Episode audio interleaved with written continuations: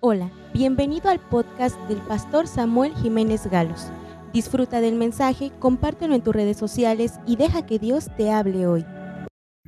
En la Biblia, nosotros encontraremos, si estudiamos respecto a la vista, a los ojos, qué tan importante es que cuidemos la vista, los ojos, porque como peregrinos, la Biblia nos dice que vamos a caminar y necesitamos tener luz para el camino, pero también necesitamos tener visión. Necesitamos que Dios guíe nuestra vida, pero que nuestros ojos, dice, que mis ojos miren por tus caminos, dice. Y también dice, y que no perdamos de vista el galardón.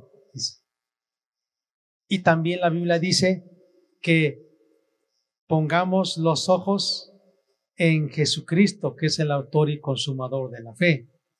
Y así muchos pasajes como dice, cualquiera que poniendo su mano en el arado y mira atrás, no es apto para el reino de Dios. Entonces, ¿qué tan importante es la visión? Mirar, mirar por donde andas, mirar atrás, mirar a Jesús. Bueno, este libro que habla del pacto con mis ojos, para mí como que está infiriendo de manera implícita está mencionando que tenía Job una batalla espiritual y por eso él hizo pacto con sus ojos. Dice, yo hice pacto con mis ojos, así que, ¿cómo pues habría yo de mirar a una mujer virgen? Yo ya hice un pacto con mis ojos. ¿Qué problemas tendría Job al grado de llegar a hacer un pacto con sus ojos? Y Job representa a los hombres y a las mujeres. Todos, todos. Porque tenemos en esta tierra también la gran responsabilidad de cuidar nuestra visión, nuestros ojos. Y por eso hoy quiero hablar acerca del pacto, porque dice yo, hice pacto con mis ojos. Hice un pacto. Para llegar a hacer un pacto, pues esto habla que él tuvo que comprometerse. Miren, la palabra pacto la palabra voto, la palabra promesa, la palabra juramento en la Biblia son intercambiables. Pero cuando uno dice pacto, hace uno referencia hacia Dios y hacia el hombre. Cuando uno hace voto, hace referencia a Dios. Cuando uno hace juramento, hace una referencia a Dios y al hombre. Por eso cuando dicen en una ceremonia de bodas, vamos a hacer los votos, quiere decir que es una promesa, que es un juramento, pero hecho ante Dios. Por eso se llama voto. Es un voto, es un juramento, es un pacto, es una promesa. Y entonces vamos a ver qué tipo de pacto hizo Job. Y hoy vamos a analizar esto. Dice la Biblia en San Mateo, capítulo 5, versículo 27 oísteis que fue dicho, no cometerás adulterio. Pero yo os digo que cualquiera que mira a una mujer para codiciarla, ya adulteró con ella en su corazón. Aquí se usa el verbo mirar. Yo os digo que cualquiera que mira, ahí está, que mira a una mujer para codiciarla, ya adulteró. Ahora, yo quiero decirles también, ya lo hemos mencionado, que cuando en la Biblia usted encuentra el género masculino, no solo se refiere a los hombres, sino que también se refiere a las mujeres. Dios siempre en su lenguaje en la Biblia habla al hombre, pero se refiere también a la mujer. Y si yo lo pusiera de otra forma sería, oísteis que fue dicho no cometerás adulterio, pero yo os digo que cualquiera que mira a un hombre para codiciarlo, ya adulteró con él en su corazón. Porque también las mujeres, como todos, también los hombres, podemos caer en esta condición. Mirando a una persona, codiciándola en nuestro corazón. Y dice, ya adultero. Jesús habló de que la mirada alimenta nuestra mente, comenzamos a fantasear, codiciamos y ya estamos adulterando. Es un adulterio mental, psicológico. Pero vean también lo que dice la Biblia en el capítulo 6. Versículo 22. La lámpara del cuerpo es el ojo. Así que si tu ojo es bueno, todo tu cuerpo estará lleno de luz. Pero si tu ojo es maligno, todo tu cuerpo estará en tinieblas. Así que si los, la luz que hay en ti es tinieblas, ¿cuántas más serán las mismas tinieblas? Otra vez, Jesús está hablando de la importancia de la vista, de la mirada, porque cuando nosotros tenemos malicia en nuestro corazón, dice, si tu ojo es bueno, o dice, si tu ojo es maligno, entonces sí hay una mirada buena, una mirada mala. Ahora vamos a ver lo que dice en San Mateo capítulo 15.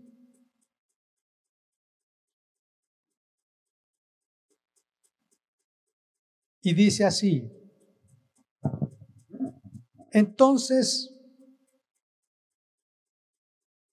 el versículo 19, porque del corazón del hombre, del corazón salen los malos pensamientos, los homicidios, los adulterios, las fornicaciones, los hurtos, los falsos testimonios, las blasfemias y está en la lista adulterio, malos pensamientos. ¿Y cómo se alimentó nuestro corazón? Por la vista y por los pensamientos. Así que vamos a ver entonces el primer punto respecto a la importancia de un pacto de integridad. Número uno, el pacto es un voto que se hace ante Dios. Y cuando nosotros lo hacemos ante Dios, entonces Él nos da fuerzas, Él nos ayuda. Miren lo que dice la Biblia en Eclesiastés. Vamos a ver. Hay poder espiritual cuando hacemos un voto cuando hacemos un pacto ante Dios, hay poder, hay autoridad. Dios dice que si alguien hizo un pacto, es importante que lo cumpla. Vamos a ver lo que dice el capítulo 5, versículo 1 en adelante. Cuando fueres a la casa de Dios, guarda tu pie. Acércate más para oír que para ofrecer el sacrificio de los necios, porque no saben que hacen mal. No te des prisa con tu boca, ni tu corazón se apresure a proferir palabra delante de Dios, porque Dios está en el cielo y tú sobre la tierra. Por tanto, sean pocas tus palabras, porque de la mucha ocupación viene el sueño y de la multitud de las palabras la voz del necio. Cuando a Dios haces promesa o voto, no tardes en cumplirla, porque Él no se complace en los insensatos. Cumple lo que prometas. Mejor es que prometas y no que prometas y no cumplas. No dejes que tu boca te haga pecar, ni digas delante del ángel que fue ignorancia. ¿Por qué harás que Dios se enoje a causa de tu voz y que destruya la obra de tus manos? Donde abundan los sueños, también abundan las vanidades y las muchas palabras. Mas tú teme a Dios. Entonces, el voto se hace ante Dios, ante Dios. Y cuando lo hacemos ante Dios, Él nos da poder para cumplir ese voto.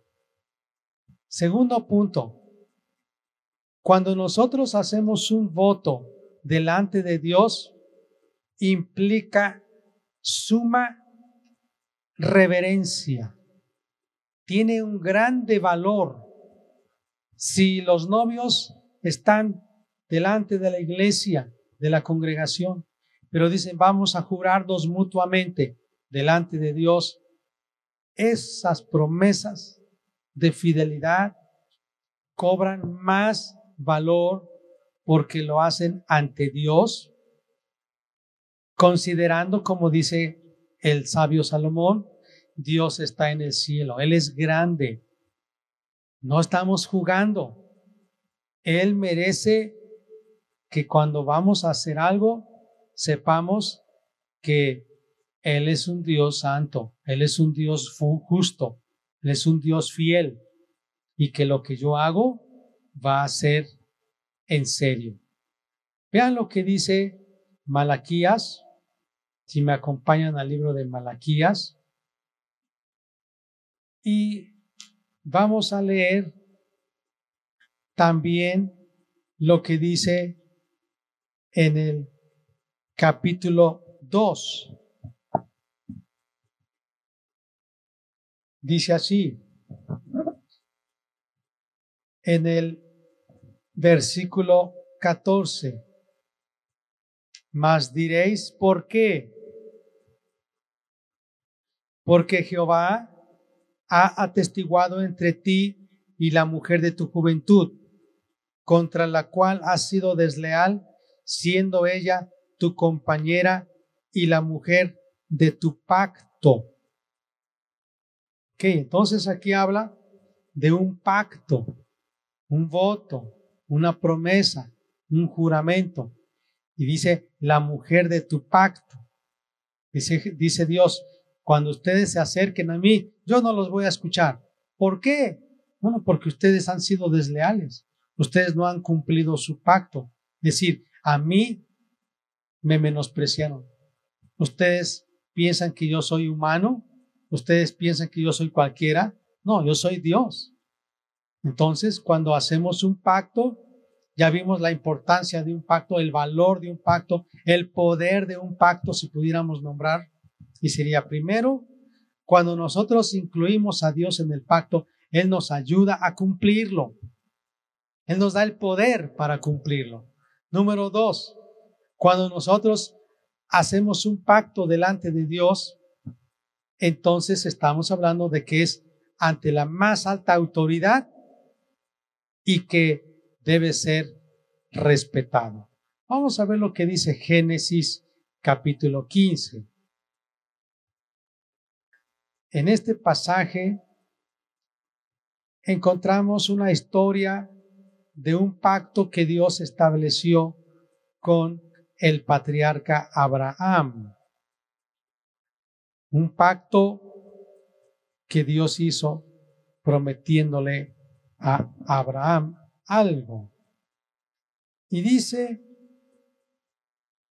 el versículo 9. Y le dijo Dios, tráeme una becerra de tres años y una cabra de tres años y un carnero de tres años, una tórtola también y un palomino, una becerra, una cabra, un carnero, una tórtola, un palomino. Y tomó él todo esto, Abraham, y los partió por la mitad, y puso cada mitad una enfrente de la otra, mas no partió las aves. Y descendían las aves de rapiña sobre los cuerpos muertos, y Abraham las ahuyentaba. Mas a la caída del sol sobrecogió el sueño a Abraham, y aquí que el temor de una grande oscuridad cayó sobre él. Y bueno, Dios le está mostrando lo que va a pasar con su pueblo, con su descendencia. Y dice el versículo 17, y sucedió que puesto el sol y ya oscurecido, se veía un horno humeando y una antorcha de fuego que pasaba por entre los animales divididos. En aquel día hizo Jehová un pacto con Abraham, diciendo, a tu descendencia daré esta tierra, desde el río de Egipto hasta el río grande, el río Éufrates, la tierra de los ceneos, los eneseos, los carmoneos, los eteos, los fereceos, los refaitas, los amorreos, los cananeos, los jerjeseos y los jeruseos. Voy a explicar acerca de este pacto que Dios hizo con Abraham. La Biblia dice que Dios mismo estuvo presente en ese pacto. Los animales fueron partidos a la mitad y la mitad a la derecha y la otra mitad de esos animales a la izquierda. Y normalmente en el tiempo antiguo, cuando las personas hacían un juramento de lealtad, de respeto, de fidelidad, entonces los que estaban pactando, algunos se tomaban de la mano, otros cruzaban sus, sus manos así en, su, su, su brazo y caminaban los dos en medio de ese pasillo que separaba las partes divididas de sus animales. Y cuando ellos iban caminando, ellos decían, y así Dios me haga si yo no guardo este pacto. ¿Qué es lo que estaban diciendo? Así como estos animales están divididos, separados, muertos, si yo no cumplo ese pacto, que yo muera.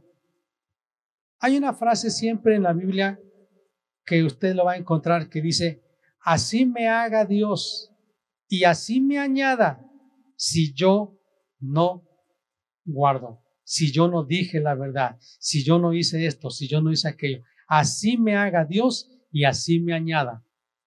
Lo que está diciendo es que eso mismo me pase a mí si verdaderamente yo no estoy diciendo la verdad, si yo no cumplo. Ok, entonces, como dijimos, número uno, hacer un pacto con Dios es importante porque cuando lo hacemos ante Dios, Él nos da poder para cumplirlo. No tenga miedo de hacer un pacto pero hágalo con Dios. Dios, yo quiero hacer un pacto.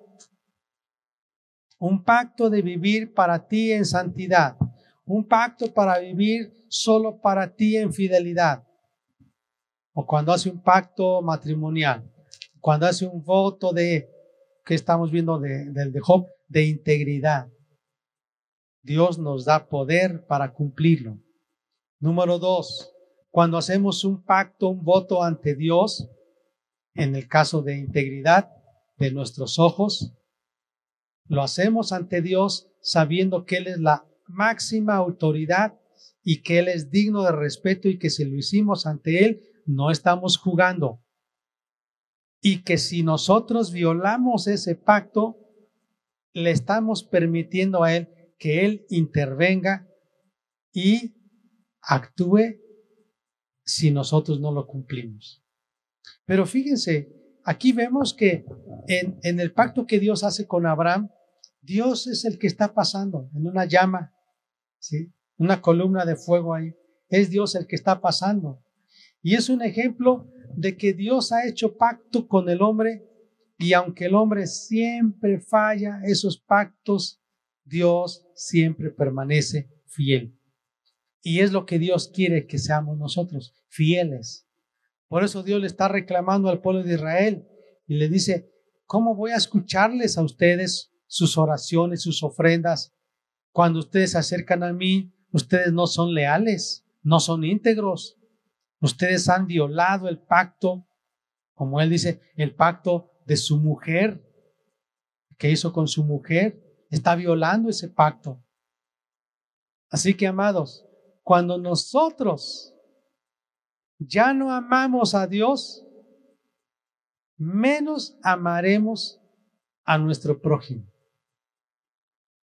Si nosotros ya no le tenemos respeto a Dios, menos le tendremos respeto al hombre.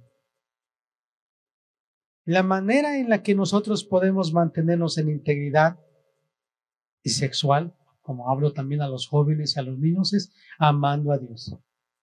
Si nosotros no amamos a Dios, mucho menos vamos a obedecer.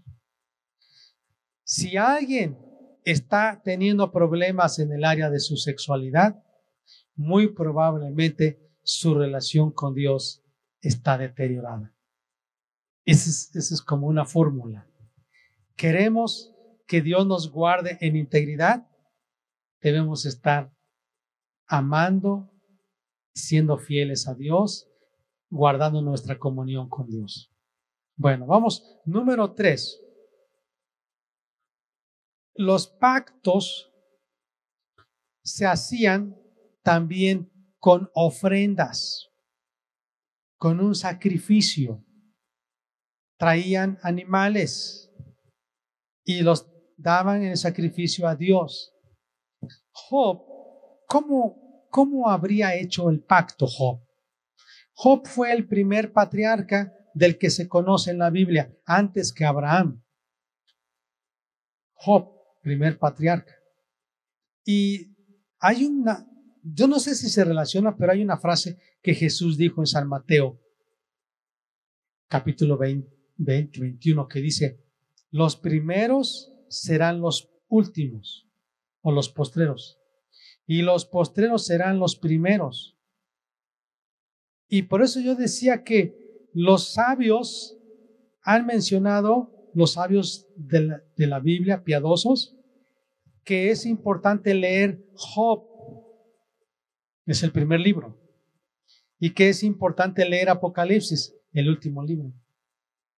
Porque la condición con la que también batallaban las personas en el tiempo de Job es lo mismo ahora.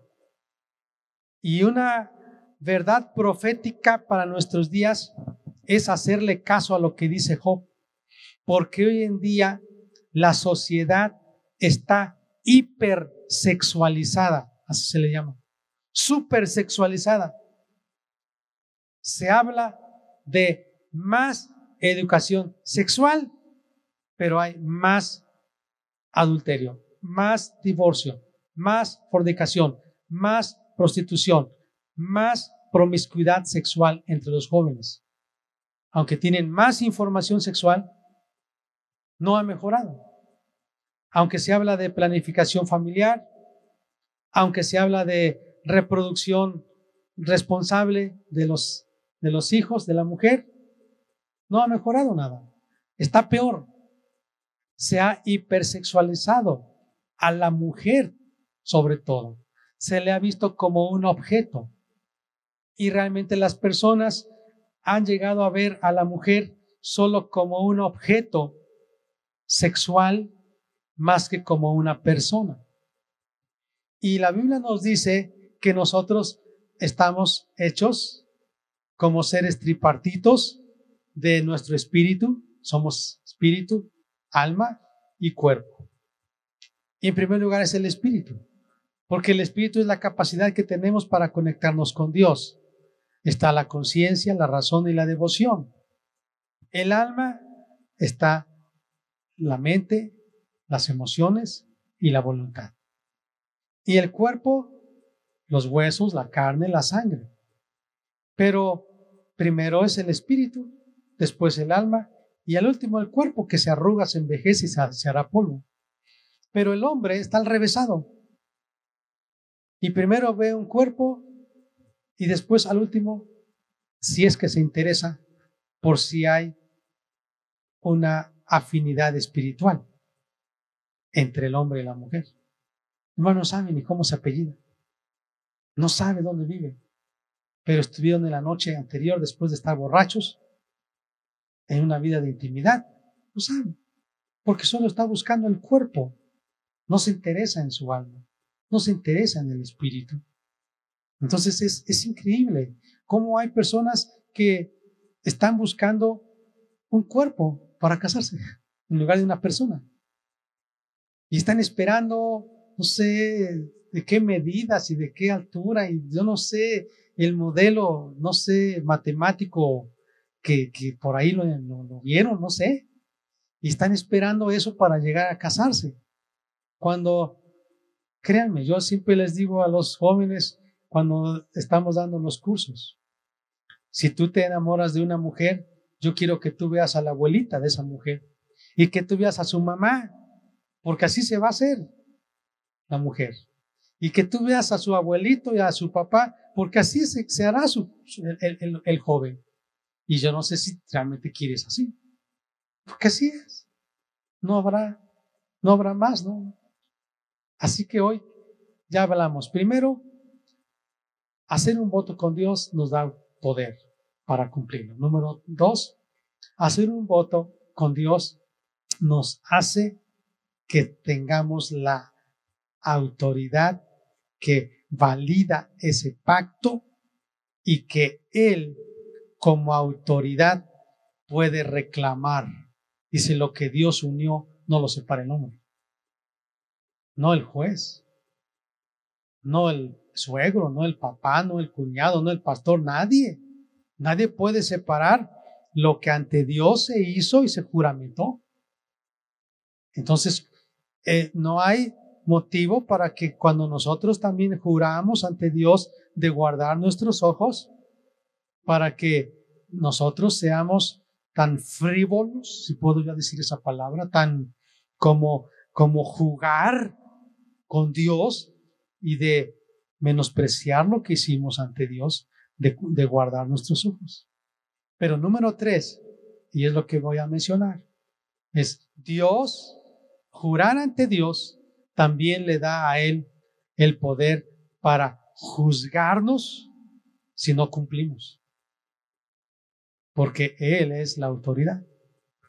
Y mire, por eso le estaban acusando a Job de que él estaba enfermo, de que él había perdido sus bienes, hasta a la mujer que tenía, pues no lo apoyaba, había perdido a sus hijos, todo, todo, la salud, porque él había sido un hombre que quizá tenía problemas sexuales.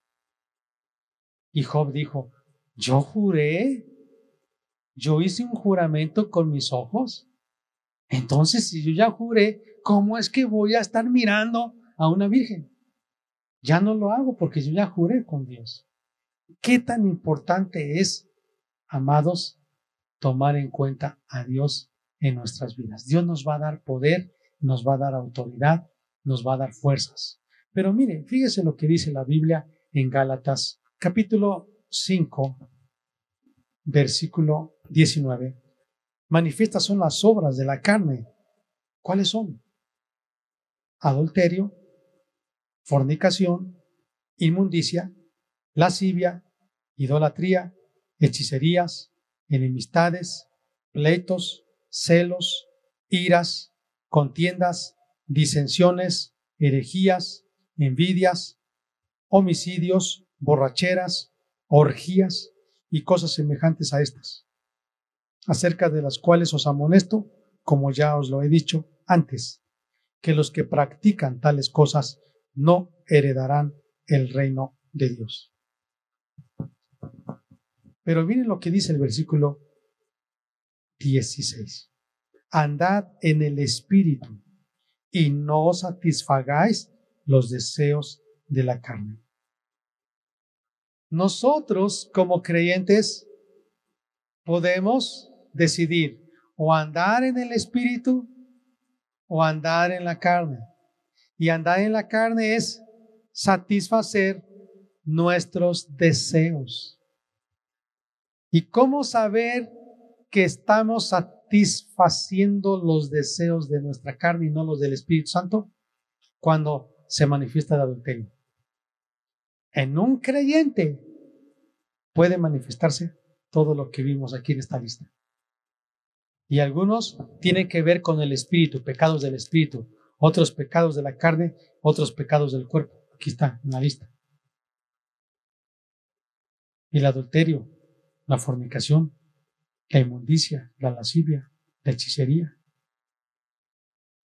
Hay otros que son pecados del cuerpo, otros son del alma. Por ejemplo, el cuerpo es el homicidio, la borrachera, otro del alma, cuando hay enemistades, celos, pleitos, envidias. Pero del espíritu tiene que ver con adulterio, fornicación, inmundicia, lascivia, porque eso está mucho más adentro, arraigado. ¿Cuál sería entonces la clave? Hacer un pacto con Dios es pedirle a Dios también la fuerza de su Espíritu Santo para vivir en él andar en el Espíritu. ¿Qué tan importante dice versículo 17? Porque el deseo de la carne es contra el Espíritu y el del Espíritu es contra la carne. Y estos se oponen entre sí para que no hagáis lo que quisierais. Pero si sois guiados por el Espíritu, no estáis bajo la ley del pecado y de la muerte. ¿Cuántos de ustedes, amados, quieren vivir bajo la ley del Espíritu Santo, guiados por el Espíritu Santo? ¿Oramos a Dios? ¿Oramos? Vamos a decirle Dios, aquí estamos, te necesitamos. Esperamos que este mensaje haya bendecido tu vida. No olvides compartirlo y suscribirte.